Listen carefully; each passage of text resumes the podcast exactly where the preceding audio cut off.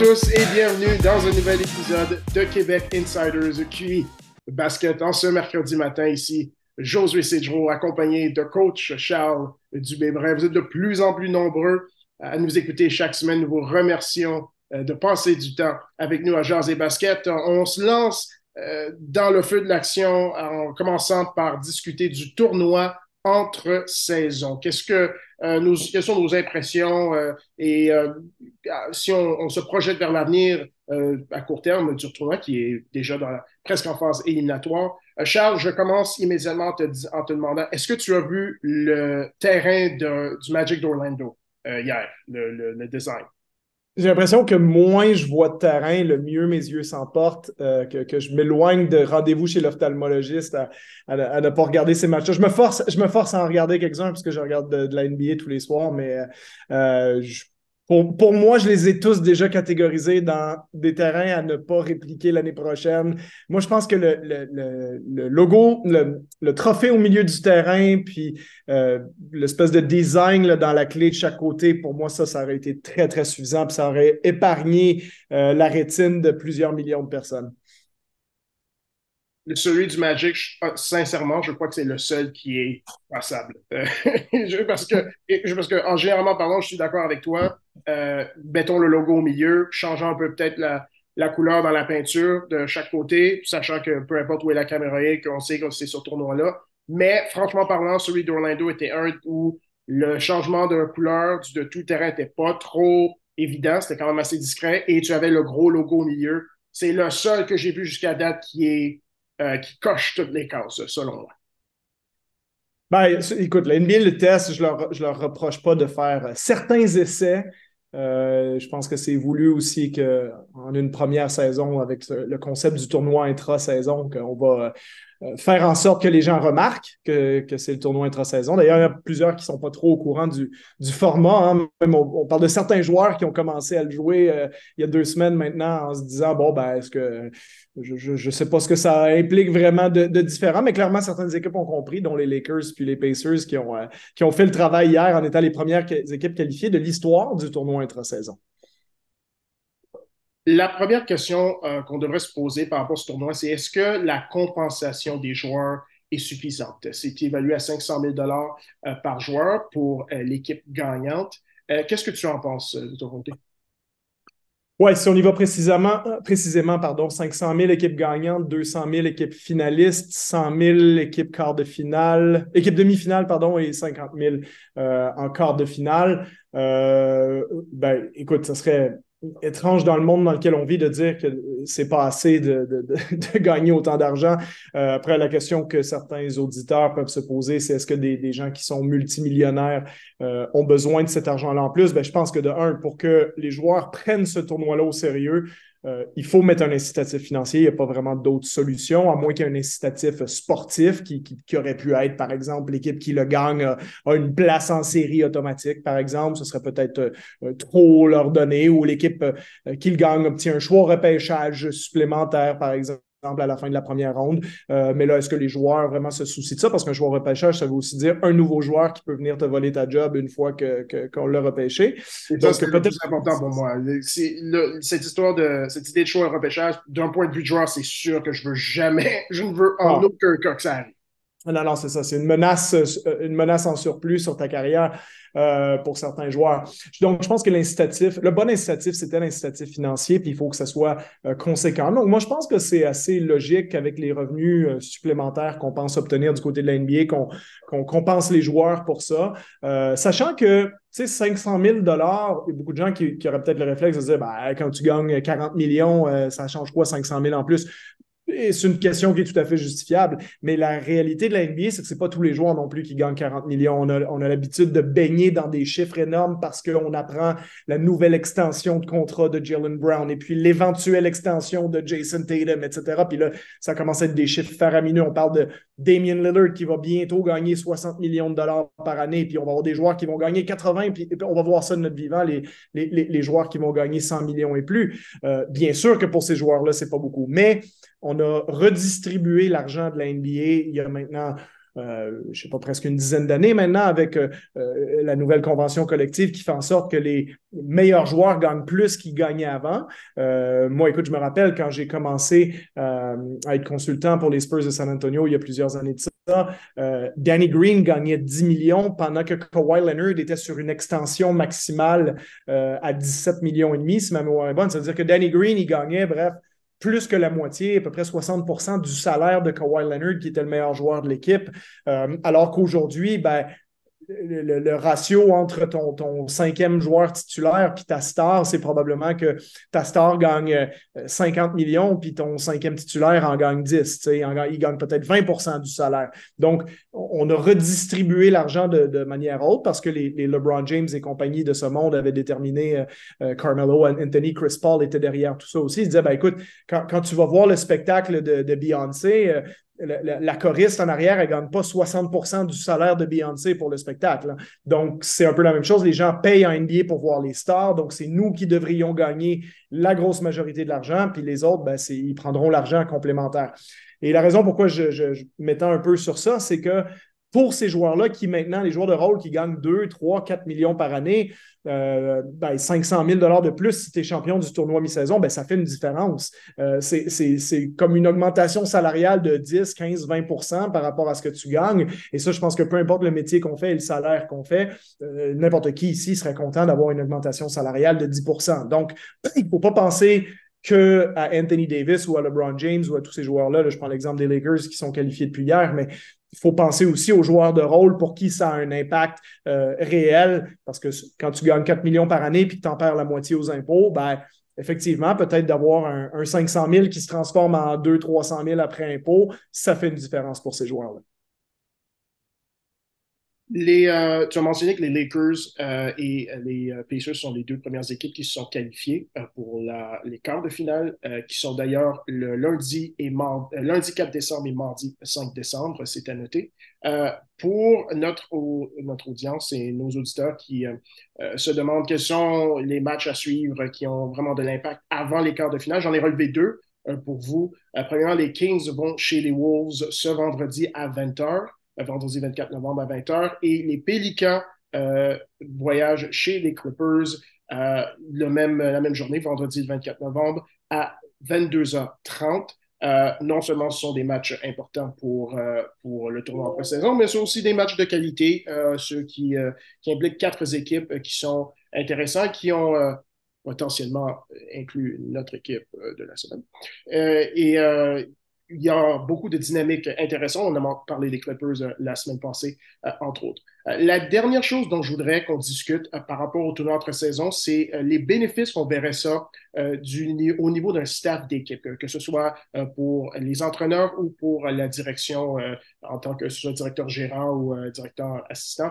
je vais commencer par au niveau de la direction. Moi, il y a un bon exemple qu'on peut relever hier, c'est Craig Porter Jr. jouait pour les Cavaliers de Cleveland. Euh, c'est un joueur qui est sur un contrat toué, donc un contrat à deux volets. Donc, euh, il a la possibilité de soit évoluer en NBA ou en G-League avec, bien sûr, une, euh, un salaire qui est, qui est alloué en, contrepartie du niveau auquel il évolue.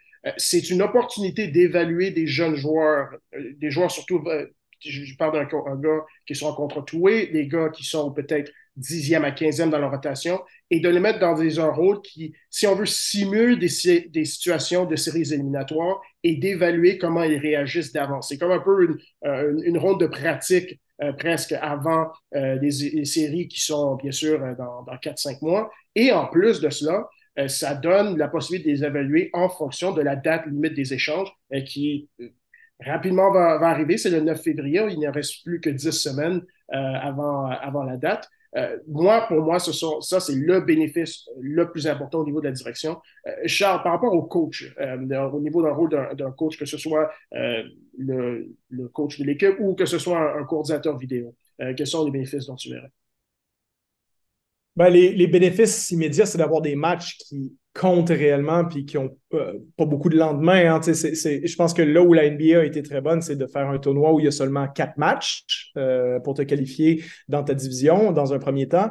Euh, parce que justement, s'il y en avait eu 10, par exemple, si on avait ciblé 10 matchs, ben, tu as encore une marge de manœuvre. Tu peux peut-être te permettre d'en perdre un ou deux, de, de, reposer certains joueurs à différents moments. Puis on voulait vraiment l'objectif inverse, c'est-à-dire les équipes ils vont à fond dans ces matchs-là pendant la période où la NBA est certainement la moins intéressante. Une fois que la, première vague du mois d'octobre, parce que tous les joueurs, tous les coachs, tout ça, on est, on est très excités de démarrer la saison.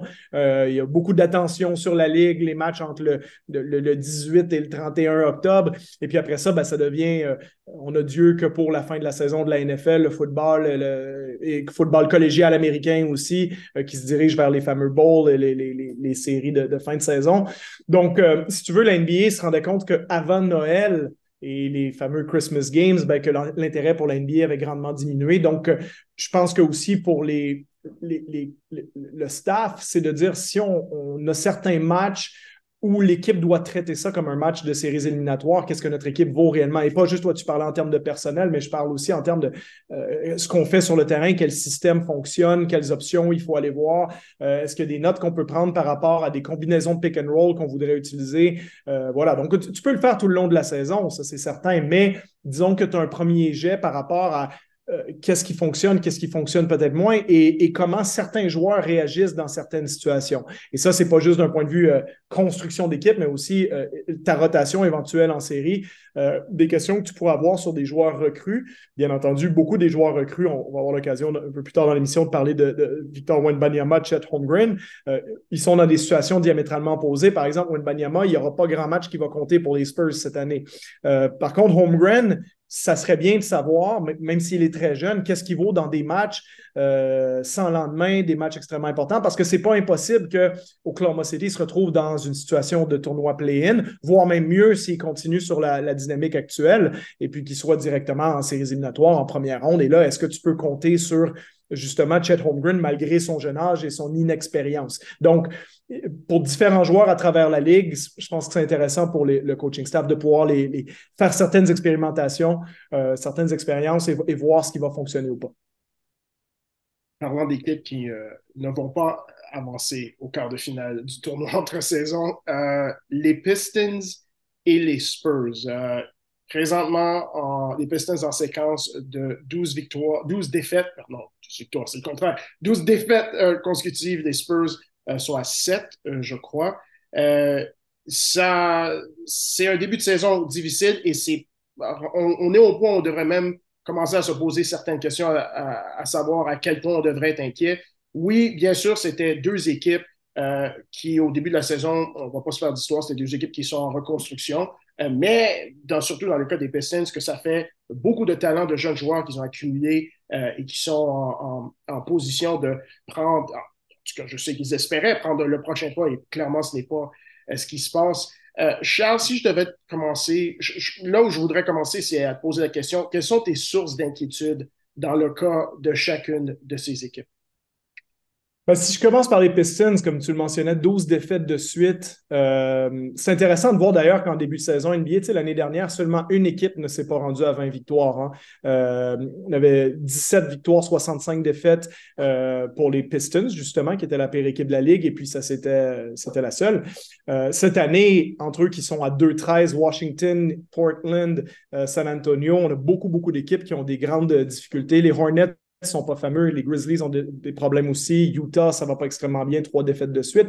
Du côté des Pistons, si tu veux, on a déjà on est déjà passé par là l'année dernière, tu sais, la saison où tu, finis 17-65. Puis, comme tu le dis, avec tout le talent qu'on a, avec le retour de Kate Cunningham, qui est le joueur concession sur lequel on espère miser, on l'a repêché, on le rappelle, euh, au tout premier rang en 2021. Euh, et c'était un premier choix attendu hein, depuis plusieurs mois. Ça ne s'est pas joué à la dernière minute. Ben, tu dis, Kate Cunningham, une saison recrue encourageante pour Jaden Ivey l'année dernière. Euh, Jalen Durant, qui est un des plus jeunes joueurs de la Ligue, qui avait été performant aussi. Euh, l'an dernier, mine de rien, le meilleur joueur sur toute la saison, ça avait été le vétéran euh, Boyan Bogdanovic. Pardon. Et puis, on a rajouté à ça cette année au Sar Thompson. Euh, on a Isaiah Stewart qui n'est pas mauvais. Donc, tu sais, ça commence à faire assez de joueurs compétents. Marcus Sasser aussi, la recrue de, l'Université de Houston, euh, qui fait un bon début de saison. Donc, tu dis, ben, il y a quand même 7 à 8 joueurs intéressants des trois. On a aussi, écoute, on est allé à la banque, on est allé chercher quoi, 78 millions et demi pour Monty Williams, qui venait d'être congédié par Phoenix. Monty Williams, c'est un entraîneur qui joue d'une excellente réputation, qui avait été nommé entraîneur de l'année il n'y a pas très longtemps euh, à Phoenix, qui a une très belle réputation au sein des joueurs, justement, entre autres dans la Ligue. C'est un ancien joueur euh, lui-même. Donc, tu fais de lui le coach le mieux payé de la Ligue.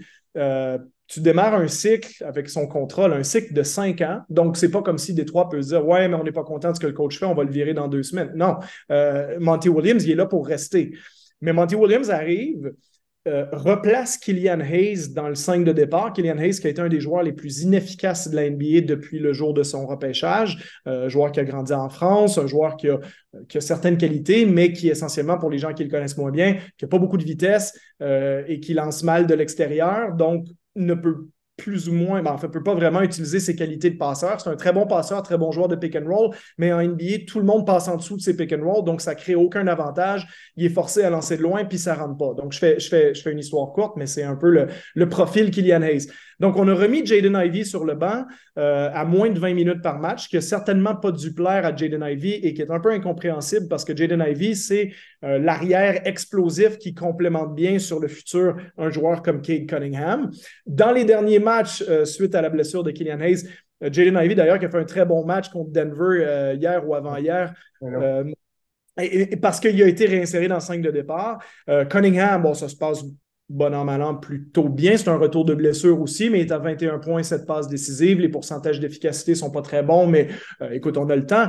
Mais la question qu'il faut se poser, c'est que comme tu, tu regarde, tu ne vas pas prendre une autre direction au niveau de ton entraîneur, tu viens de l'embaucher à prix d'or, euh, c'est jusqu'à quel point tu peux perdre des matchs euh, semaine après semaine sans que ça ait un impact au sein de ta, dynamique d'équipe, au niveau du moral des joueurs, parce qu'on a vu Kate Cunningham qui a fait une sortie en, disant euh, non, il faut, se dire la vérité, on n'est vraiment pas bon, puis il va falloir commencer à être bon à un moment donné. Euh, de ce qu'on entendait selon certains, euh, analystes NBA dans les réseaux américains, que Jaden Ivey était peut-être pas non plus aux anges de son nouveau rôle avec Monty Williams par rapport à comment ça s'était passé dans son année recrue. Donc, si tu veux pas que ça ait des conséquences à long terme, il y a un moment où il va falloir que tu fasses un pas en avant. Et il y a trop de talent pour moi à Détroit, même si ce, talent-là est extrêmement jeune. Il y a trop de talent à Détroit pour se contenter d'une autre saison de, 15 à 18 victoires. Donc, oui, j'ai une inquiétude à ce niveau-là pour pas que ça laisse des séquelles sur le long terme. Et, je pense qu'à Détroit, on espérait justement, surtout avec l'arrivée, on a parlé la semaine dernière d'Ossar Thompson, mais tu as une recrue qui est à plus de 10 rebonds par match, donc qui semble déjà être capable de, jouer en NBA à, l'âge de 20 ans. Ben, tu mets ces gars ensemble, tu dis, écoute, ça serait bien d'en gagner 25, euh, 27, peut-être 29 cette année pour que l'année prochaine, on soit pas à passer dans les 30, à, passer proche de faire le tournoi play-in. Et puis après ça, on est parti pour les 6, 7, 8 années suivantes. Euh, là, je pense que c'est comme un, presque un pas en arrière ce qui se passe depuis le début de la saison, mais quand tu les analyses un peu plus profondément, écoute, ils sont 25e en attaque, 23e en défense. Euh, euh, en anglais, il y a la stat, le expected win losses, la victoire-défaite attendue en fonction de ton différentiel de points pour, points contre. C'est 5 victoires, 10 défaites et non 2-13. Donc, ça, ça laisse croire qu'il y a eu aussi un peu de malchance depuis le début de la saison chez les Pistons. Et je pense qu'on peut s'attendre quand même à avoir une certaine progression de cette équipe-là et qu'ils ne seront pas aussi mauvais que ce qu'ils ont démontré depuis le début de la saison. C'est intéressant que tu parles de leur euh, l'affiche qu'ils devraient avoir de 5-10. Je regarde la fin de leur match contre les Nuggets de Denver euh, il y a deux jours de cela. Euh, Jokic s'est renvoyé du match et Michael Malone, très très énergique, euh, Michael Malone, quand il s'est fait, euh, fait renvoyer. Euh, donc, occasion parfaite, ça fait 11 défaites de suite. c'est l'occasion parfaite d'en gagner une, je ne veux pas dire les arbitres taille, mais comme les arbitres tu as une faveur, tu as une occasion. Et lorsque je regarde le match, non seulement il y a beaucoup, tous les jeunes joueurs pratiquement jouent, à part que tu as mentionné Killian était blessé, mais tu n'as pas mentionné Marvin Bagley, tu n'as pas mentionné James Wiseman, tu mets tous ces. Premièrement, c'est des jeunes. Donc, déjà, pas beaucoup d'expérience, euh, des erreurs, un manque d'expérience. Deuxièmement, si tu mets tous ces jeunes-là ensemble, le fit sur comment ces joueurs-là jouent en attaque, c'est pas extrêmement bon. Il n'y a pas beaucoup de. Il y a beaucoup d'espace créé par, euh, par des tirs à trois points. Il n'y a pas beaucoup de points faciles, si on veut. C'est extrêmement difficile pour Kate Cunningham de se rendre au panier. Et troisièmement, les vétérans qu'ils ont, si on veut, euh, qu'ils ont mis autour de ces jeunes-là, le plus gros d'entre eux, c'est Boyan Bogdanovic. Il n'a pas joué un match de la saison parce qu'il est blessé. Et c'est le, le joueur par, par excellence pour cette équipe pour mettre des tirs à trois points. Donc, tu mets tous ces facteurs-là ensemble et puis tu te dis, OK, ben, je ne vois pas exactement comment on va faire des pas en avant, de un. De deux, ben, si on doit se projeter vers l'avenir, dire dans un an, deux ans, au moins nos jeunes progressent, ben, si nos jeunes ne sont pas en situation de pouvoir exceller par, un, dynamique du terrain et deux, par expérience, ben, je ne vois pas comment on va faire des pas.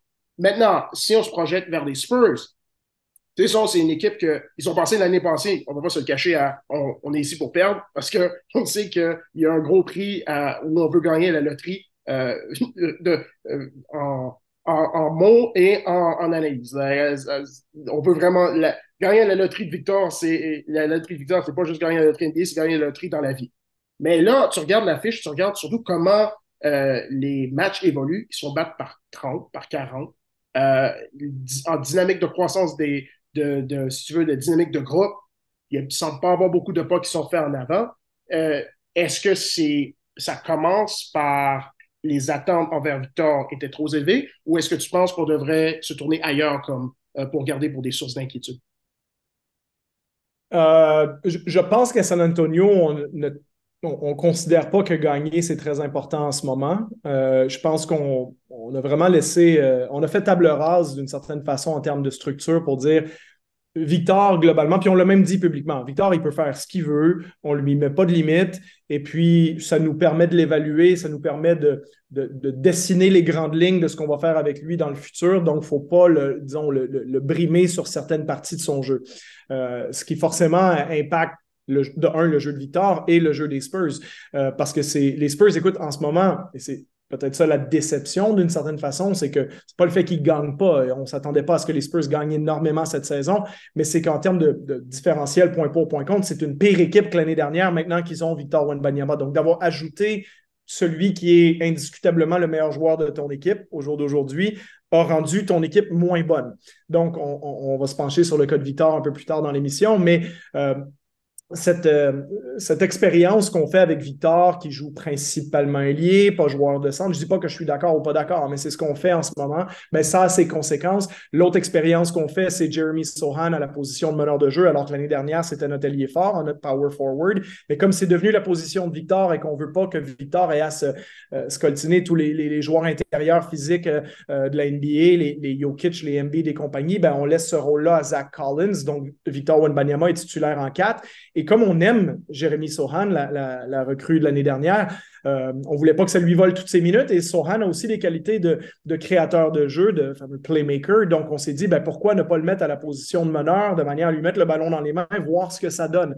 Et ça, ça, a placé Trey Jones euh, sur la deuxième unité. Trey Jones, qui était euh, donc le frère de Tyus Jones, qui, qui, est avec les Spurs, qui est un choix de deuxième ronde et qui était le meneur de jeu titulaire à San Antonio. Et c'est à peu près tout ce qu'on a comme réel meneur de jeu. Donc, c'est un peu comme si Spurs avaient dit on pense que Trey Jones, c'est probablement pas la solution à long terme chez nous. Ça ne veut pas dire qu'il n'est pas compétent, mais ce n'est pas celui avec qui on va euh, vivre et mourir dans les 6, 7, 8 prochaines années.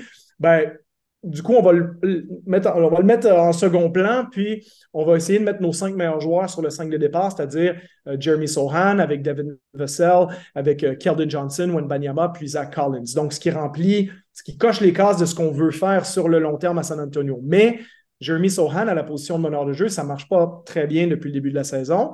Euh, et le jeu des Spurs souffre beaucoup à cause de ça. Donc, moi, j'ai regardé plusieurs matchs de San Antonio. Ça ressemble à, peu près à rien ce qu'ils font offensivement. Euh, tu sens qu'un peu tout le monde se cherche. À travers ça, tu vas avoir un petit éclair de génie de, Devin Vessel par-ci. Tu vas avoir euh, un, panier euh, qui, démontre l'immense talent de Victor Wenbanyama, mais il n'y a pas assez de substance possession après possession pour espérer grand-chose. Euh, et donc, ça ressemble à rien. Et puis, il y a une stat qui est, intéressante là-bas qui démontre, quand je te dis, je ne pense pas que les Spurs essaient réellement de, maximiser, si on veut, leur chance de gagner, c'est que Victor Wenbanyama, cette saison, sur, le site NBA.com, on peut étudier les, line-up de chaque équipe. Euh, soit deux joueurs mis ensemble, trois joueurs mis ensemble, cinq joueurs mis ensemble, etc. Et Wenbanyama avec Jeremy Sohan sur le terrain, lorsque les deux jouent ensemble, ils ont joué 259 minutes cette saison depuis le début de l'année. Et si on remet ça sur 100 possessions, l'équivalent à peu près d'un match de basket, ils sont à moins 23,5.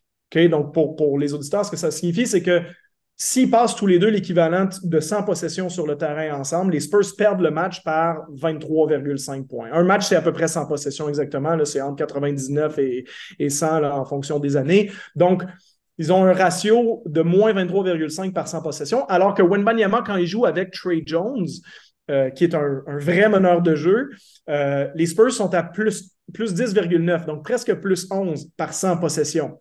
Donc, tu dis, si vraiment les Spurs voulaient gagner des matchs maintenant, je pense qu'on remettrait Sohan comme sixième homme, on mettrait Trey Jones dans le 5 de départ. Il y a beaucoup de choses. Peut-être qu'on va le faire éventuellement, mais pense qu'on veut vraiment se servir des 20, 30, 40 premiers matchs de saison pour dire, regarde, euh, c'est de l'entraînement pour Jeremy Sohan, c'est de l'entraînement pour Victor Wembanyama. Puis si on se retrouve à 7 victoires, 34 défaites à la mi-saison, puis on a le pire différentiel de l'NBA, entre guillemets, on s'en fout parce que nous, l'objectif, c'est de peut-être euh, gagner le championnat de l'NBA en 2028.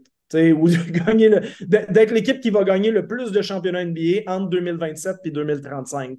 C'est probablement ça la façon de penser là-bas. Donc, forcément, ça impacte leur choix, mais ça ne les rend pas extrêmement agréables à regarder pour l'instant. Tu l'as mentionné, euh, alors qu'on arrive à à peu près 15 matchs joués pour tout le monde, il y a une, course pour euh, le titre de la recrue de l'année qui se dessine clairement.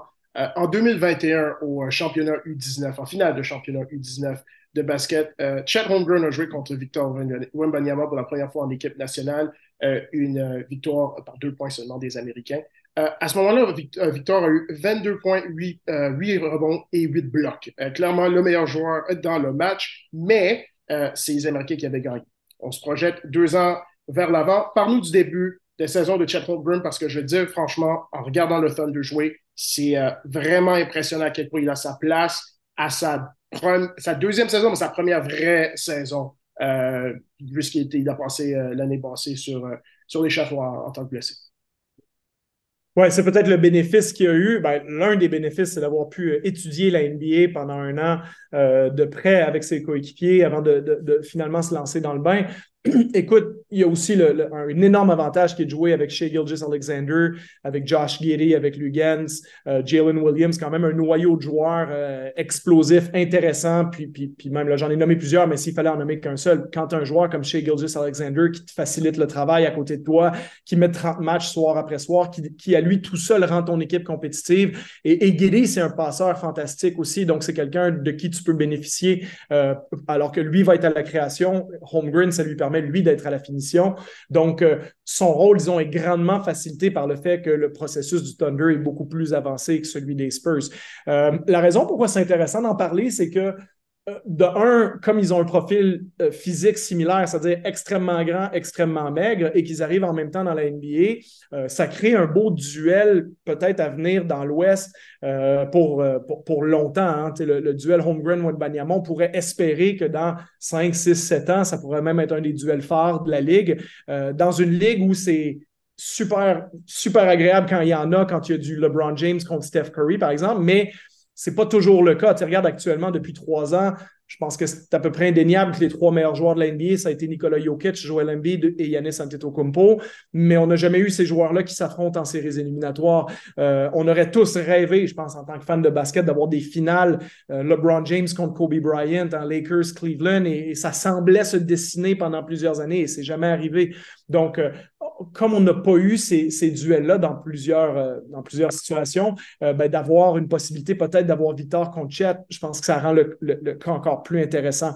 Euh, Chet, écoute, si on s'attarde à, son cas, bien sûr que l'attention des médias était plus vers Victor parce que Victor a un côté plus, euh, plus extraterrestre, si on veut, que, que Chet. Mais Chet, depuis le début de la saison, c'est 17 points, 8 euh, rebonds, 2 passes et demi, 2, passes décisives et demi, 2 blocs par match avec des pourcentages du terrain, tenez-vous bien, 57 euh, de, euh, field goal, 46 à 3 points, 91% de la ligne de lancer franc. Donc, c'est même pas 50, 40, 90, c'est 57, 46, 91. Ce qui lui donne, moi, la stat que je trouve la plus intéressante pour mesurer l'efficacité d'un joueur, c'est le, true shooting percentage, donc le vrai pourcentage au tir qui inclut les lancers francs et le tir à trois points. Pour... Et Chat est troisième de la NBA avec 69,7% ce qui est absolument hallucinant. C'est une stat qui habituellement est dominée par les, les Nikola Jokic de ce monde, les Steph Curry qui sont hyper à droit à trois points, ou alors les joueurs intérieurs qui font juste dunker puis qui lancent 70% du terrain comme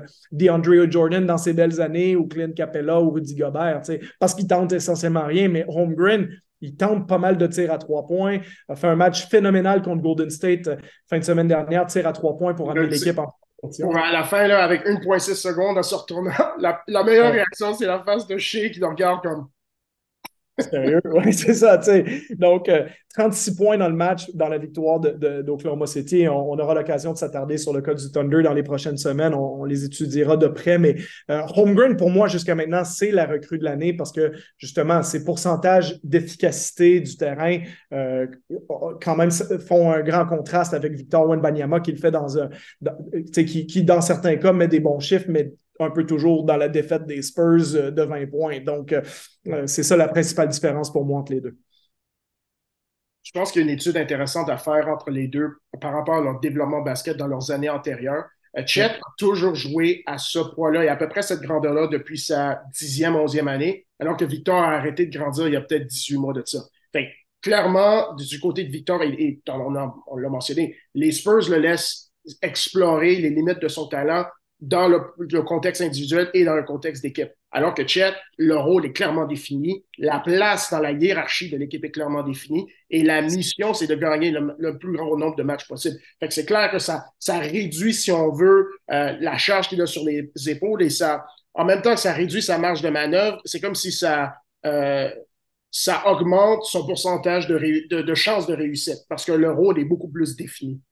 Ben oui, c'est ça. Puis, puis Victor, en quelque part, écoute, si on s'attarde aux, stats primaires pour lui, il y a peut-être des gens qui disent ben écoute, Banyama, c'est quand même 19 points, 9 rebonds par match. C'est presque 20-10 avec euh, deux blocs et demi, deux, deux passes décisives et demi. Je veux dire, les chiffres de base sont pas mauvais. C'est juste que quand on, creuse un peu plus loin dans le cas de Wenbanyama, euh, par exemple, au niveau du tir à trois points, parce que euh, Victor Wenbanyama se fie beaucoup sur son tir, puisque il n'y a pas nécessairement la vitesse pour battre les ailiers qu'il défend. Il est surtout défendu par des ailiers. Euh, Victor, il est rapide pour sa taille. Maintenant, pour les joueurs de 6 pieds 7, 6 pieds 8 qui défendent sur lui, euh, ces joueurs-là ne le trouvent pas particulièrement rapide. Il n'est pas plus rapide que les joueurs de 6 pieds 7 qu'ils affrontent normalement. C'est juste que c'est plus spécial de voir ça dans le corps d'un joueur de 7 pieds 4. Et pour se rendre au panier, comme je dis toujours, il faut soit que tu passes à côté de ton joueur en étant plus vite que lui, ou tu passes un peu à travers en étant plus fort que lui. Mais Victor Wembanyama, à 7 pieds 4, 210 livres, avec le centre de gravité le plus haut de l'NBA, ben c'est dur pour lui de, faire, excuse-moi l'expression, mais de faire du bully ball puis de pousser les joueurs jusqu'au panier. Donc, il en est souvent euh, il, a souvent, il a souvent besoin d'avoir recours à son tir extérieur en se disant ben, de toute façon, je suis plus grand que toi, puis je sais bien tirer, donc je vais tirer par-dessus toi. Beaucoup de ces, ces actions au jour d'aujourd'hui se terminent comme ça.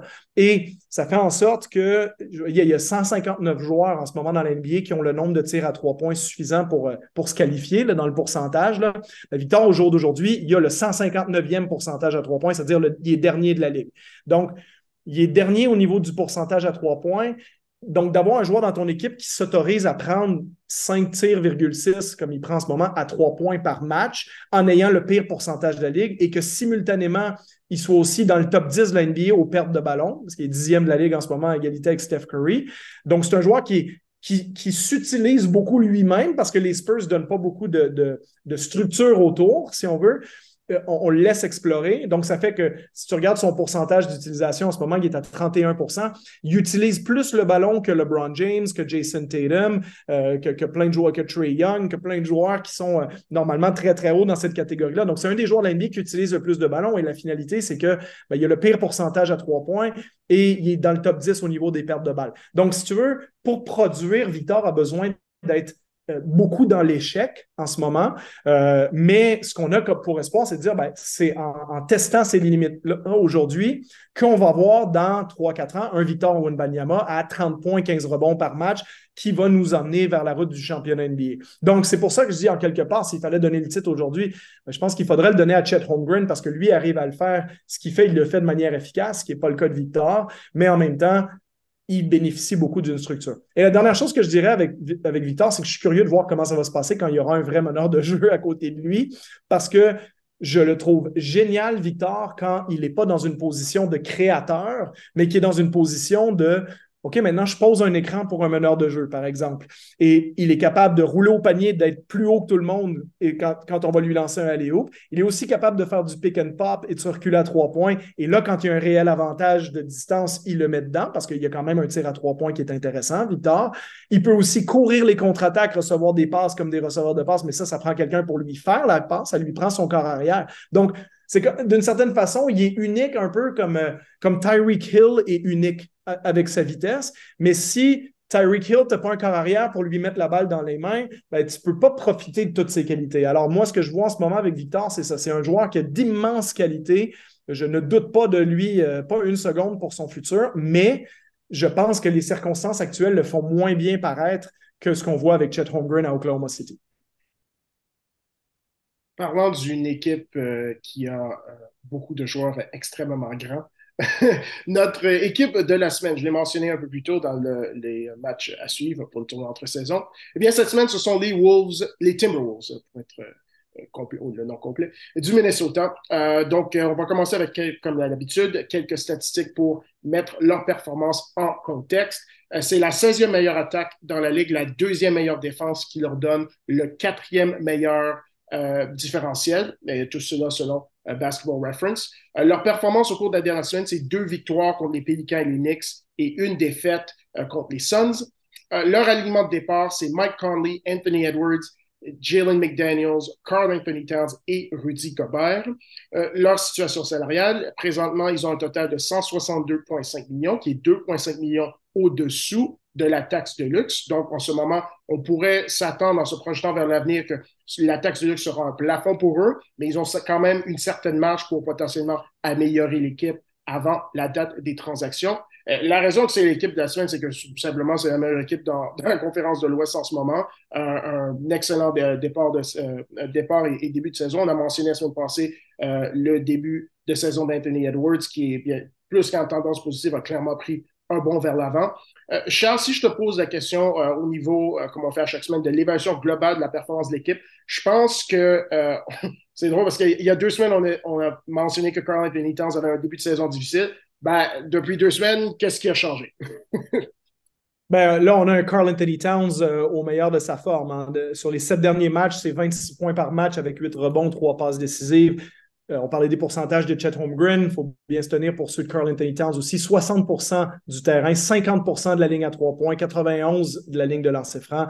Donc, on a un Carl Anthony Towns en mode euh, non seulement étoile, mais presque niveau MVP en ce moment. Depuis, je parle bien depuis deux semaines parce qu'il y avait eu un début de saison euh, assez lent le profil global pour moi des Timberwolves, puis on va se poser la question mutuellement par rapport à où on les voit à la fin de la saison, puis, qu'est-ce qu'on peut ambitionner euh, en 2023-2024 pour Minnesota. Mais c'est qu'il faut remettre dans le contexte que c'est une équipe qui a eu récemment des nouveaux propriétaires, euh, qui a fait venir justement Tim Connolly comme président des opérations basket en provenance de Denver. C'est celui qui avait construit justement l'équipe avec euh, Nikola Jokic, Jamal Murray, tous ces joueurs-là qui ont gagné le championnat l'année dernière. C'est dommage d'ailleurs pour lui de quitter un an avant que le championnat arrive.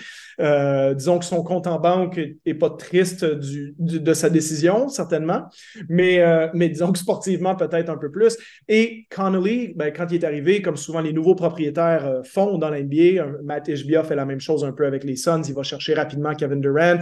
On fait un gros splash hein, au départ, et le gros splash pour Minnesota, c'était l'échange de Rudy Gobert qui a été extrêmement critiqué. Même si sur le fond et la forme, l'échange de Gobert avait un certain sens parce qu'on s'était fait dominer au rebond en séries éliminatoires par Memphis l'année d'avant.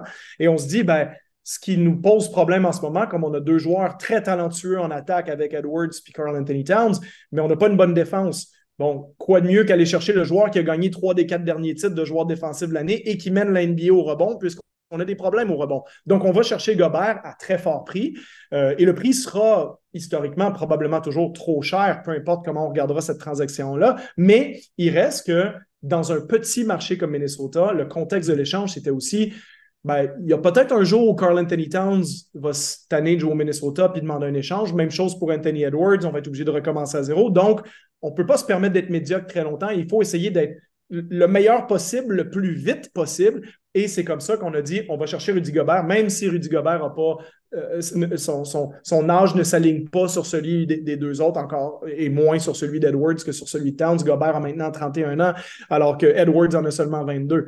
Mais on espérait que ça règle les problèmes et on se disait l'année passée, on va voir qu'est-ce que ça donne en termes de fit basket, mais on ne l'a pas vraiment vu parce que Carl Anthony Towns a été blessé euh, les deux tiers de la saison. Maintenant qu'on voit tout ce monde-là ensemble, on dit Oh, Minnesota, maintenant, 10 victoires, 3 défaites, meilleure fiche dans la conférence de l'Ouest, deuxième meilleure fiche de la NBA, meilleure défense de la Ligue jusqu'à hier. Ils sont fait dépasser par Orlando euh, cette nuit, mais euh, donc, donc Gobert, globalement, fait d'eux en ce moment la meilleure défense de la Ligue, entre autres avec la progression aussi d'Anthony Edwards, puis les, performances aussi de, de Jaden McDaniels, qui est l'un des meilleurs défenseurs de périmètre de la NBA pour les gens qui, le connaissent un peu moins.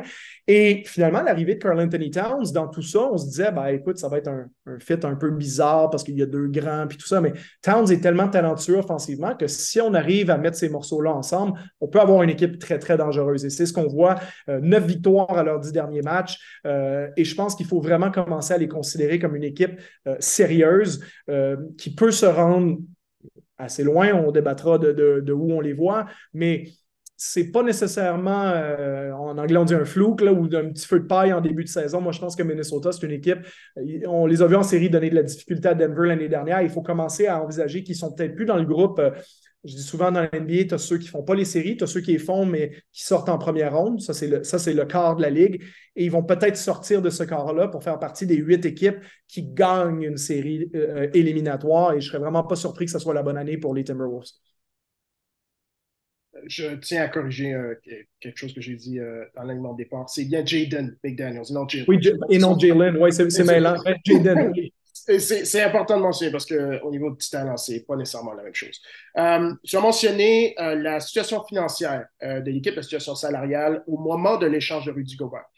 ça m'amène à parler de Mike Conley. Euh, l'une des raisons, lorsqu'on a fait l'échange d'Angelo Russell, Mike Conley, c'est que Mike Conley et Rudy Gobert, bien sûr, ont joué ensemble euh, à Utah et euh, Conley sait comment maximiser la performance de Gobert, non seulement en situation de, pick and roll, mais au niveau, surtout au niveau de la situation humaine, en termes de, gérer la, relation. puis ça, c'est Mike Conley, c'est un vétéran, ça fait 2017, presque 16 ans, 16e année dans, dans la ligue. Euh, donc, euh, c'est clair que son apport, et puis tu peux le voir, surtout en situation de match. Oui, Anthony Edwards a le ballon, mais lorsqu'il arrive au, au, niveau de, diriger le trafic, Mike Conley euh, prend ses responsabilités. Ben, L'année prochaine, le Minnesota est déjà 13 millions au-dessus de la taxe de luxe, sans compter pour un nouveau contrat pour Mike Conley. Carl Anthony Towns va avoir une augmentation de salaire par rapport au fait qu'il est le, le, titre de joueur designated euh, veteran euh, Extension, donc euh, une, extension spéciale, si on veut, pour les joueurs qui, se qualifient selon leur performance. Anthony Edwards, même chose. son contrat recru, l'extension de son contrat recru va commencer. Donc, si on, non seulement pour cette année au niveau de la date limite des échanges, potentiellement, je ne pense pas qu'il ferait ce changement, mais on ne sait jamais, mais surtout par rapport à l'année prochaine.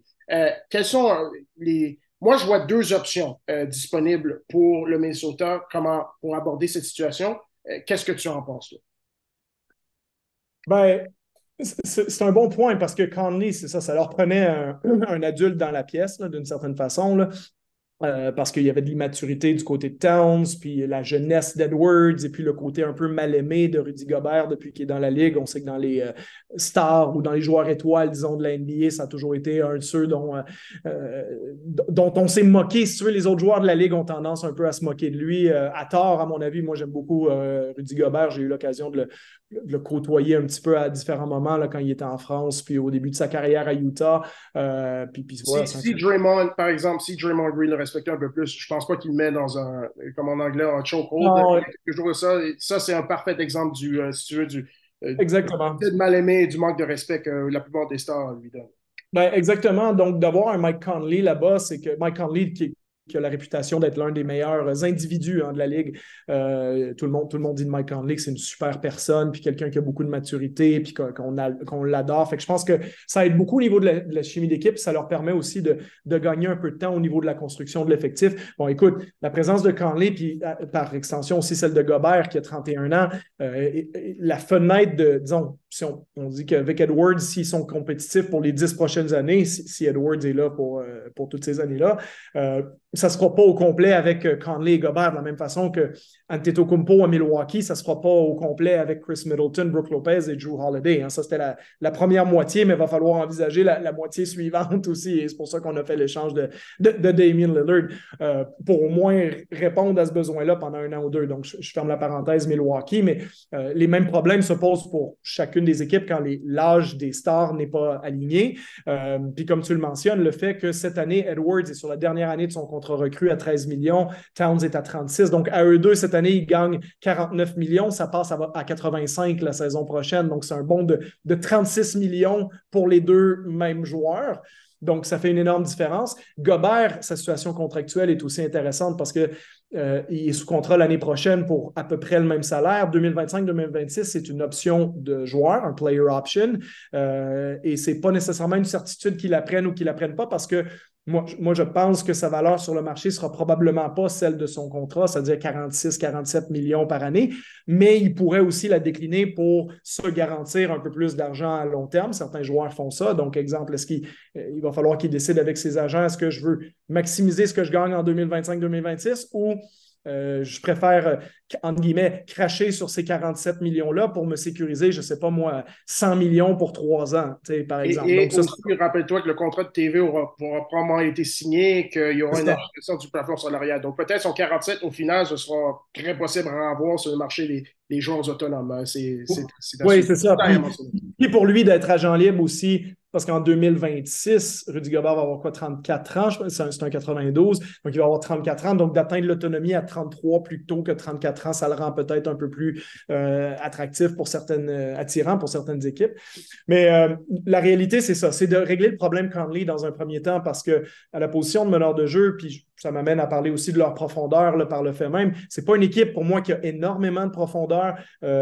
J'imagine si les séries commençaient demain matin, les joueurs de banc à qui on donnerait un vrai rôle, c'est Naz Reid, à qui on a donné un nouveau contrat. Et moi, soit dit en passant, j'aime beaucoup Naz Reid. Je trouve que c'est un joueur qui a du talent et qui est capable d'être performant. Et je pense que le contrat, il y a beaucoup de gens qui se sont posé la question pourquoi on lui donne autant d'argent quand on a déjà deux grands? Je pense que c'est parce qu'on se gardait dans le fond de la tête que si ça ne marche pas, Edwards, Towns et Gobert, Towns, c'est le joueur qu'on va échanger. Parce que de toute façon, Gobert, tu n'aurais pas vraiment de, de, valeur en retour. Et puis Edwards, c'est ton joueur concession. Donc, si on échange Towns, on a besoin d'un autre grand et puis on aura Naz Reid. Mais dans le des cas, si ça fonctionne, ben Reid, c'est le joueur de rotation qui permet d'en avoir un plus au niveau de ta ligne intérieure. Kyle Anderson, c'est un, très, très bon joueur euh, à avoir comme 6-7e homme dans ton équipe. C'est quelqu'un qui peut jouer en séries éliminatoires aussi. C'est un vrai compétiteur.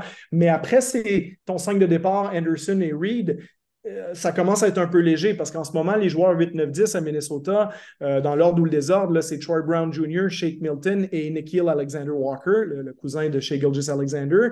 on en débattait hors d'onde. Bon, à la rigueur, si Alexander Walker, c'est ton neuvième, dixième joueur, pourquoi pas? C'est quand même un peu léger. Euh, et surtout qu'aucun de ces trois joueurs-là que je viens de te nommer n'est un meneur de jeu. Donc, en ce moment, en réalité, tu as Mike Conley et c'est tout comme meneur. Donc, si Conley, à la fin de l'année, et Conley a 36 ans, euh, si tu ne veux pas le re-signer, tu n'as pas la situation, tu pas la, pardon, la solution à l'intérieur de ton équipe pour le remplacer. Et, comme tu, passes au-dessus de la taxe de luxe, mais tu ne peux pas non plus aller chercher un gros nom à l'extérieur. Donc peut-être que euh, par défaut, tu n'auras pas le choix de lui donner une extension, euh, de, le resigner cet été, peut-être à salaire moindre. Peut-être c'est ce que Conley voudra faire aussi. Euh, mais ce n'est pas avec Jordan McLaughlin qu'on va, trouver la solution là non plus. Donc, intriguant de voir ce qu'on va faire à ces positions-là et si ça va affecter la qualité de leur création offensive en séries éliminatoires quand la balle ne sera pas dans les mains d'Anthony Edwards. Donc, à court, si on, met ça en, résumé, à court terme, probablement quand on y reste, pour la date limite des échanges, si on veut acquérir de la profondeur, on n'a que 2,5 millions sous la taxe de luxe en termes de flexibilité. Si on met ce 2,5 à un des, c'est-à-dire un Shake Milton, un Nikhil Alexander Walker, est-ce que c'est possible d'aller chercher un vétéran euh, meneur de jeu qui peut tenir, euh, s'il veut tenir le, bateau euh, sans qu'il coule en sortie de banc? Difficile? Probablement pas. À long terme, OK.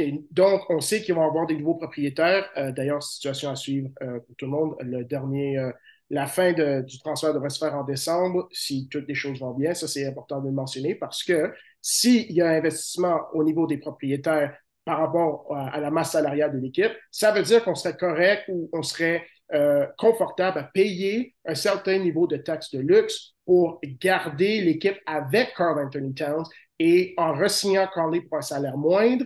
Et si on veut, on utiliserait, euh, je crois qu'ils ont leur choix de première ronde cette année, on utilise des recrues, des jeunes joueurs pour finir l'alignement la, suivant sortie de banc de l'équipe. Donc, il y, a, clairement ces deux options qui, se, qui sont disponibles pour eux. Mais encore une fois, ça dépend de la performance de l'équipe cette année. Tu as mentionné le, besoin immédiat de gagner au plus haut niveau possible. Et, euh, de deux, ben, est-ce que les nouveaux propriétaires vont être confortables à, pas juste investir un, haut niveau de masse salaire, mais un, niveau bonifié euh, avec, euh, en dépensant par rapport à, à la taxe de luxe? Oui, puis, puis, tu vois, par exemple, euh, si on, voulait aller dans une autre direction, parce que comme je dis, par défaut, ça ne sera pas Anthony Edwards, puis ça ne sera pas Rudy Gobert qui seront échangés, ça sera Carl Anthony Towns. Qu'est-ce qu'on peut obtenir? Tu sais, un échange qui a, été beaucoup mentionné, euh, disons, dans les peut-être les 12 derniers mois, si jamais Minnesota allait dans cette direction-là c'est peut-être moins réaliste maintenant parce que les joueurs en question euh, qui, qui viendront en retour ont, progressé, mais ça serait de, par exemple de séparer le salaire de, de Carl Anthony Towns en deux puis de dire les deux morceaux que tu vas chercher, c'est par exemple RJ Barrett et Emmanuel Quickly à New York. Euh, quand on parlait de New York qui voulait peut-être aller chercher une, star, entre guillemets, de plus ou un joueur étoile de plus, euh, Carl Anthony Towns vient de la région new-yorkaise d'ailleurs. Donc, si tu ramènes Towns là-bas puis que tu essaies de faire. Un l'agent aussi, directeur gérant de l'équipe, Leon Rose. Donc, il y, a une, connexion non seulement au niveau. Une connexion avec Carl Anthony Towns. Carson Rosas qui est aussi euh, dans, maintenant, qui fait partie de la, du management des Knicks. Donc, il y, a, beaucoup de connexions. Il y a beaucoup de connexions, c'est ça, entre Towns et les Knicks. Euh, donc, si tu voulais te créer un espèce de Big Three avec Jalen Brunson, Julius Randle euh, et Carl Anthony Towns à New York et que tu étais prêt à sacrifier un peu de jeunesse, euh, ben là, tu te retrouverais à la rigueur avec un 5 de départ à Minnesota, peut-être de Emmanuel Quickly, Anthony Edwards, RJ Barrett, avec Naz Reid et Rudy Gobert, avec Jaden McDaniels dans tout ça, tu une espèce de, ou un starting six, si tu veux, un peu comme ce que fait Boston en ce moment. Donc, voilà, c'est une pure spéculation, là, je lance ça dans les airs mais des fois, les auditeurs se demandent quand on parle d'un échange potentiel, ça peut ressembler à quoi? La question, c'est de se dire au jour d'aujourd'hui, comme Barrett fait un bon début de saison, comme Emmanuel Quickly euh, s'établit d'année en année comme un bon jeune meneur de jeu aussi, euh, peut-être que leur valeur à eux commence à dépasser celle de Carl Anthony Towns sur le marché aussi. Donc, ça, c'est bon. Après, c'est des discussions pour, euh, pour les dirigeants de New York et les dirigeants de, de Minnesota, mais ça sera, ça sera à voir par le futur. Après, moi, j'ai une petite question pour finir sur les Timberwolves à te poser. Euh, simplement parce qu'on on fait beaucoup de, de, trames narratives avec les médias, hein. euh, et puis on, se met à croire certaines choses parce qu'on les répète et les répète. Donc, si je te parlais d'un joueur A, par exemple, qui est à 25 points de moyenne, 6 euh, rebonds et 4 passes, donc 25-6-4, qui lance 46% du terrain, OK? 37% euh, de la 3 points, 51% de la 2 points. OK? Et, d'un joueur B qui est à 25, 26 points de moyenne, avec 6 rebonds, 5 passes, 46% du terrain aussi, 37% euh, à 3 points aussi et 51% à 2 points aussi. Donc, exactement les trois mêmes pourcentages. Un point par match de plus, le même nombre de rebonds, et une demi-passe décisive de plus. Est-ce que tu me parlerais d'un joueur? Est-ce que tu trouves qu'il y a une énorme différence entre ces deux joueurs-là? Clairement. Ben, les deux joueurs que je viens de te nommer, c'est Anthony Edwards l'année dernière et Anthony Edwards cette année. Et depuis le début de la saison, on parle dans les médias du bon phénoménal en avant qu'Anthony Edwards a fait au Minnesota et qu'il faut le considérer dans le titre de MVP etc., etc. Donc, je ne remets pas en cause le fait qu'Anthony Edwards a progressé. Il a progressé. Euh, son impact sur le jeu est plus grand. Ça se voit par certaines stats avancées, que ce soit son, son PER qui est un peu plus haut, euh, que ce soit son, une stat que j'aime bien, le box plus minus, une statistique avancée qui calcule l'impact sur le jeu. Donc, il a progressé à ce niveau-là aussi. Son pourcentage d'utilisation est un petit peu plus haut que par le passé aussi. Mais si tu veux, la raison pourquoi je l'ai présenté de cette façon-là, c'est que souvent, il y a des trames narratives qui dirigent ce qu'on pense parce que partout depuis un mois, on parle du bon phénoménal en avant fait par Anthony Edwards. En remettant ça, disons, sur des lignes de stats primaires, ce n'est pas une analyse complète de la situation. Je pense qu'on surestime un petit peu le bon en avant fait par Anthony Edwards et que depuis, en réalité, depuis quelques matchs, si tu regardes les, quatre derniers matchs d'Anthony Edwards, il est à moins de 20 points par match. Euh, les stats sont diminués. Et quand, mais Minnesota a gagné euh, trois de ces quatre matchs-là par la performance de Carl Anthony Towns, qui est, comme je l'ai mentionné au début, 26 points au pourcentage 60-50-91. Donc, il ne faut pas non plus tout mettre sur les épaules d'Anthony Edwards et, dire que, ben, écoute, il est dans le top 3 du MVP en ce moment. Je pense que ce qui se passe au Minnesota, c'est beaucoup dû à leur défense. Rudy Gobert qui peut-être gagnerait le titre de défenseur de l'année si c'était remis aujourd'hui, et la combinaison entre Edwards et Towns aujourd'hui offensivement à Minnesota. Bref, c'était mon point spécial et, une analyse un peu différente de la trame narrative dominante en ce moment sur Anthony Edwards. Il vient de me mettre euh, échec et mat parce que moi, non, mais ça fait. C'est vraiment, vraiment intéressant parce que ça fait euh, partie d'une de mes, je pense, mes plus grosses euh, trames narratives que j'ai par rapport à la saison NBA en général. C'est que lorsque je regarde le match du Minnesota, j'ai l'impression qu'Edwards, des deux côtés du terrain, a pris un bas en avant. Mais maintenant tu dis ça, je sais qu'en attaque l'année passée, il était. Je me rappelle avoir pensé que c'est quoi, il n'est pas si mauvais que ça. C'est simplement que le fit entre euh, les, morceaux est clairement pas euh, optimal, si on veut. Mais il n'y a pas de doute depuis deux semaines, c'est Carl Anthony Towns qui, qui, mène le bateau. Que, je pense qu'il y a un match, un match 10 en 11 contre les Warriors euh, où est-ce qu'il y a toutes sortes d'éjections et de crabes. Oui, puis, puis en même temps, c'est pour, euh, pour faire de la discussion aussi. Puis, euh, Non, mais c'est sur, sur 4, 4 qui a fait, il a fait gagner les deux derniers matchs. Et puis, après ça, contre les Pélicans, Edwards euh, Farland, il finit, finit pas le match. Carl Towns, c'est lui qui il a, il a 3 points, 3 points, et puis après ça, situation 1 contre 1, euh, il y a Dyson Daniels sur un switch, il attaque le panier, il, finit ça. Et je crois que c'est même lui qui conteste le dernier shot de Brandon Ingram pour gagner le match. Fait tu, euh, ça fait du sens que sa performance statistiquement. Maintenant que tu me dis ça, ça fait du sens que statistiquement, c'est très similaire, mais le contexte d'équipe fait que ça supporte la trame narrative. Donc, on continue aussi, on veut, avec, euh, avec cette trame. Oui, puis, puis, puis, comme je le disais, c'est que Edwards, ça ne veut pas dire qu'effectivement, dans le jeu, il a, fait de la, il a, progressé. Moi aussi, je le vois, sa défense est meilleure, son, son, certains de ses choix offensifs, c'est un bien meilleur passeur qu'au début C'est les choix. C'est comme si les six passes sont comme six passes de meilleure qualité qu'au lieu que six passes tout court. Les, choix sont meilleurs. Euh, il est meilleur dans sa volonté aussi de trouver Rudy Gobert sur définition panier plutôt que de l'ignorer. Donc, euh, donc, il y a plein de choses qu'il fait mieux. Je ne suis pas en train de dire qu'il n'a pas fait un pas en avant. C'est juste que la façon dont c'est présenté, c'est un peu comme quand, quand chez Gilgis Alexander, par exemple, l'année passée, euh, bondit à 30 points de moyenne. on, on, parle d'Anthony Edwards comme s'il avait fait ce bon-là, alors qu'en réalité, la production d'Anthony Edwards est très similaire à, ce qu'il produisait l'année dernière. même s'il est meilleur dans le jeu. Bref, Assez parlé des Timberwolves.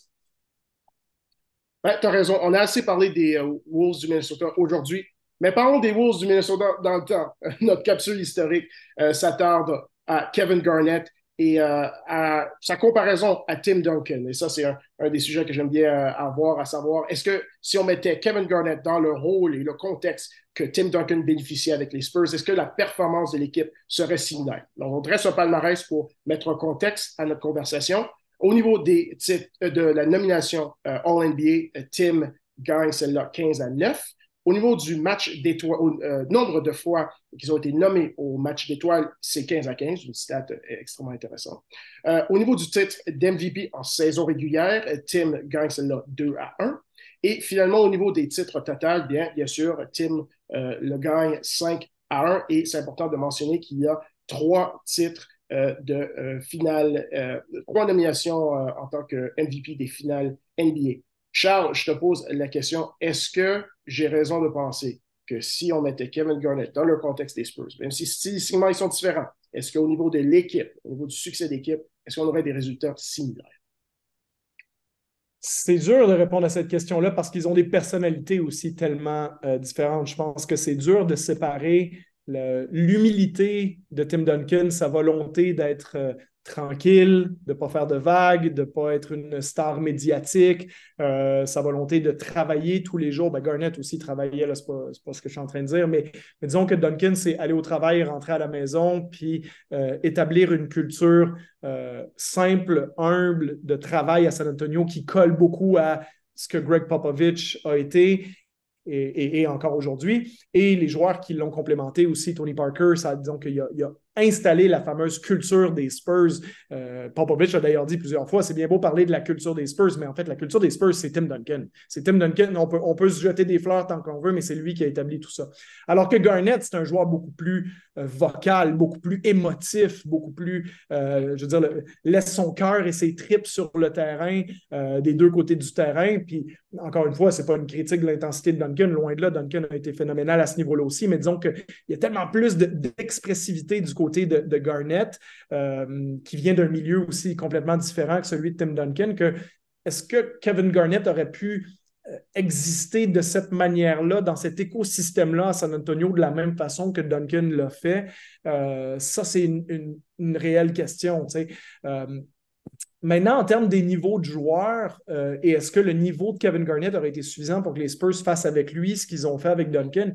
Il n'y a pas une grosse différence au niveau des joueurs, même si c'est indiscutable pour moi que Tim Duncan fait partie des 10 meilleurs joueurs de l'histoire de la Ligue. Euh, je pense qu'on peut même construire un argument pour dire qu'il est top 5.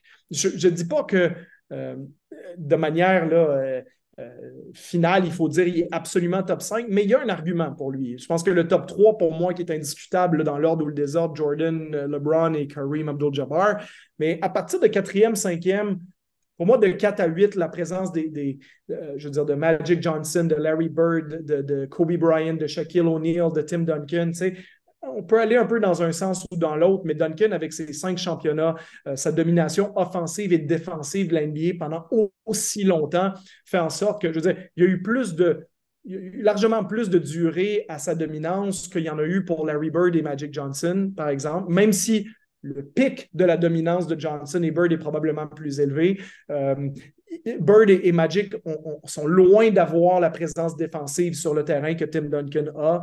Euh, Duncan a cinq championnats, ce qui est le même nombre que Magic, ce qui est deux plus que Larry Bird. C'est le même nombre que Kobe Bryant. Donc, euh, ça pour dire que je ne suis pas en train de dire c'est lui qui est quatrième ou cinquième ou huitième, mais je dis juste que tu peux construire un argument pour lui, à mon avis. Garnett, c'est plutôt un argument top 25 que tu peux faire. Hein. Il est, pour moi, il n'est certainement pas dans le top 15. Il ne peut absolument pas être en dehors du top 30, à mes yeux, à moi. Et disons que si on avait à, le placer, ça serait probablement quelque part entre 20 et 25. Euh, et je pense qu'il bon, y a une petite différence de niveau entre les deux, mais il faut rendre à Duncan ce que, Duncan a fait, c'est-à-dire d'être le, capitaine, la pierre angulaire d'une équipe pendant pratiquement deux décennies. Euh, c'est quand même quelque chose qui est peut-être un peu plus impressionnant que Garnett euh, qui, l'a fait avec une franchise, mais ça a eu ses limites. Et éventuellement, et tant mieux pour lui, il est allé euh, mieux se complémenter à Boston, il est allé gagner son championnat là-bas, un titre de joueur défensif de l'année aussi. Euh, on est en train de comparer deux extrêmement grandes carrières. Il faut, faut mettre Duncan un peu en avant. Mais je vois ce que tu veux dire par le fait que la, présence et l'intensité des deux côtés du terrain pour un joueur comme Garnett aurait peut-être pu amener San Antonio vers un certain nombre de championnats aussi. Tu l'as mentionné, la culture des Spurs, c'est la culture de, de Tim. Donc, moi, dans ma, ma comparaison, j'assume que la culture de Tim devient la culture de KG. Sur, au niveau du terrain, au niveau de l'expressivité, autant euh, de temps en temps, c'était épeurant à voir KG évoluer, surtout quand on parle de jeune KG, euh, né de Minnesota, première année, première, deuxième année à Boston. Euh, mais mon plus grands arguments, ça a toujours été le support des coéquipiers. Euh, en comparaison, Tim, on a eu quatre joueurs qui seront au temps de la renommée. Euh, KJ, avant d'arriver à Boston, il n'a pas eu. Et puis, quand il est arrivé à Boston, il était probablement, je dirais, quatre à cinq ans plus âgé qu'il aurait besoin d'être avant euh, d'avoir, si tu veux, d'aller au combat avec les armes égales que comparé à Tim.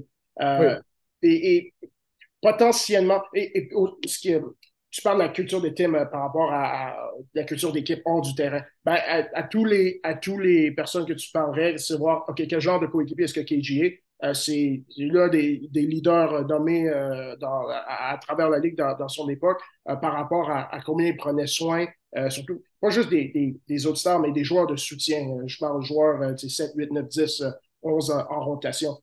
ce sont deux joueurs, je crois, tu me corriges, euh, si tu penses différemment. Leurs meilleures qualités sont défensives et non offensives, mais ils ont ils, opèrent à des endroits différents. Tim, c'est par rapport à protection du panier, tout ce qui a à, rapport à protection du panier et rebond, alors que KG, c'était la zone juste en avant avec un tout petit peu de protection du panier, c'est-à-dire en termes de ce qui faisait vraiment, vraiment un niveau euh, tant de, leur année. Oui, je, pense qu'effectivement, il faut, faut, faut, faut, leur donner ce qu'ils ont en termes de personnalité. C'est des personnalités différentes, comme tu le mentionnes, mais deux excellents leaders, deux défenseurs exceptionnels. Ce qui, est frappant, 12 ben, sélections euh, sur les équipes d'étoiles défensives pour, euh, pour Kevin Garnett, dont 9 sur la première. Donc, Garnett est dans la discussion des meilleurs défenseurs de tous les temps, tout comme Tim Duncan qui en a 15. Et d'ailleurs, Tim Duncan, c'est 15 sélections sur les équipes all-defensive, euh, dont 8 sur la première. C'est premier de tous les temps. Hein. C'est le seul joueur qui en a 15. Et la deuxième place est à qui? Elle est à Kevin Garnett avec 12 à égalité avec Kobe Bryant. Donc, on est en train de parler des deux joueurs qui ont été le plus souvent sélectionnés sur les équipes d'étoiles défensives. Duncan n'a jamais gagné le titre de meilleur défenseur de l'NBA, même si Paradoxalement, il a été huit fois considéré dans le top 5 hein, sur l'équipe d'étoiles défensives. Euh, Garnett a gagné une fois ce titre-là de meilleur défenseur de l'année, l'année qui gagne le championnat en 2008 avec les Celtics. Euh, écoute, la supériorité de Duncan, elle est pour moi, elle n'est pas justement au niveau des championnats parce que, oui, il en a gagné plus, effectivement, mais comme tu dis, il a été mieux entouré, il a été mieux entouré plus jeune. Euh, et pour moi, gagner, ça va toujours être une stats d'équipe plus qu'une stats de joueur. Hein. Ça dépend avec qui tu joues, ça dépend contre qui tu joues. Hein. Les mêmes joueurs, le même Kevin Garnett qui était plus fort au Minnesota ne gagnait pas le championnat NBA alors qu'il le gagne à Boston en 2008, pas parce qu'il est meilleur, parce qu'il y a des meilleurs joueurs avec lui.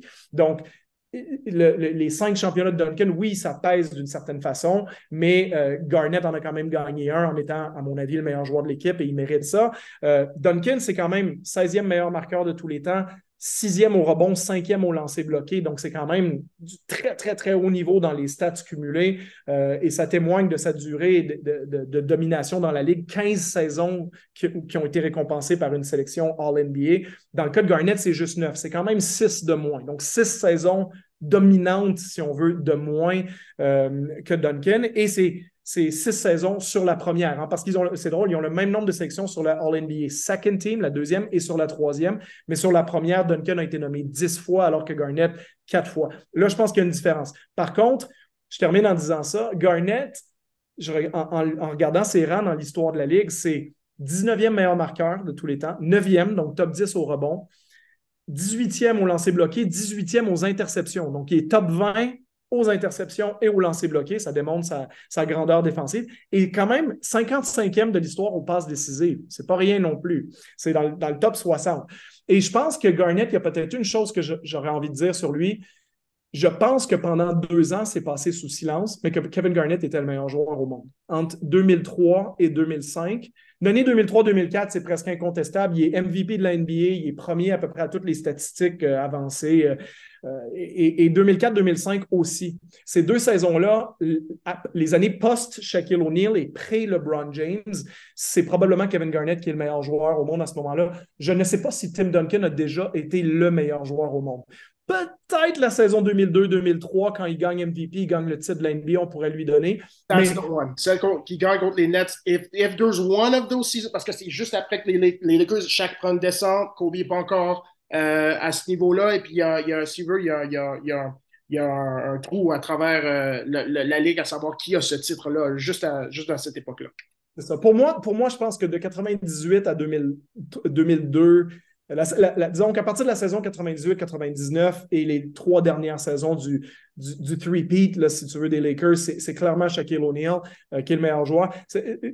Pour moi, il est meilleur que Duncan quand Duncan gagne son premier MVP. Après ça, le deuxième MVP, bon, qui est le meilleur joueur de la Ligue à ce moment-là? Il y a Tracy McGrady qui était extrêmement fort à Orlando pendant la saison 2002-2003. Donc ça, il faudrait creuser un peu plus loin. Mais je pense que de 2003 à 2005, pour moi, Kevin Garnett était probablement le meilleur joueur de la NBA. Et je pense qu'il faut lui donner un peu plus euh, d'amour, si on veut, dans, l'histoire de la NBA et qu'on se rappelle la grandeur de sa carrière. Parce que oui, Tim Duncan, incontestablement top 10, on aura l'occasion probablement de reparler de lui à un, autre moment dans le podcast quand on s'entendra au top 10 de l'histoire de la Ligue. Mais Kevin Garnett a fait une immense carrière qui mérite d'être reconnu et qui est pour moi certainement un des 25 meilleurs joueurs de l'histoire de la Ligue. Ceci conclut notre épisode de QI Basket. Pour moi, sur quoi j'aurai mon œil pour la semaine prochaine, ben, bien sûr, j'ai mentionné, c'est le tournoi entre saisons. La question des équipes qui vont se qualifier pour les quarts de finale le lundi 4 décembre. Charles, sur quoi auras-tu ton œil? comment évolue, même chose, hein, comment évolue ce, tournoi-là lorsqu'on va se, rapprocher des phases, des phases finales et voir aussi les tendances très positive et très négative de certaines équipes. On parlait du Thunder, on ne s'est pas penché plus loin sur eux. On a parlé de Minnesota cette semaine, mais aussi est-ce qu'il y a certaines équipes qui arrivent à remonter la pente entre les Memphis, San Antonio, euh, Pistons et compagnie de ce monde? Euh, J'ai pas trop d'espoir pour les Blazers et Wizards, malheureusement. Abonnez-vous à notre podcast sur Spotify, iTunes et Google Play. Vous pouvez aussi euh, nous suivre sur X, mieux connu sous le nom de Twitter, at Vrai. Partagez avec nous vos commentaires, vos questions, peut-être vos, euh, euh, euh, impressions sur notre discussion KG System. C'est toujours un, excellent sujet. Nous en sommes très reconnaissants. On remet cela à la semaine prochaine pour un autre épisode de QI Basket. Je tiens à préciser que c'est bien le tournoi intra-saison et non le tournoi entre-saison. Comme je l'ai mentionné à maintes reprises durant ce dernier épisode, mes excuses à nos auditeurs.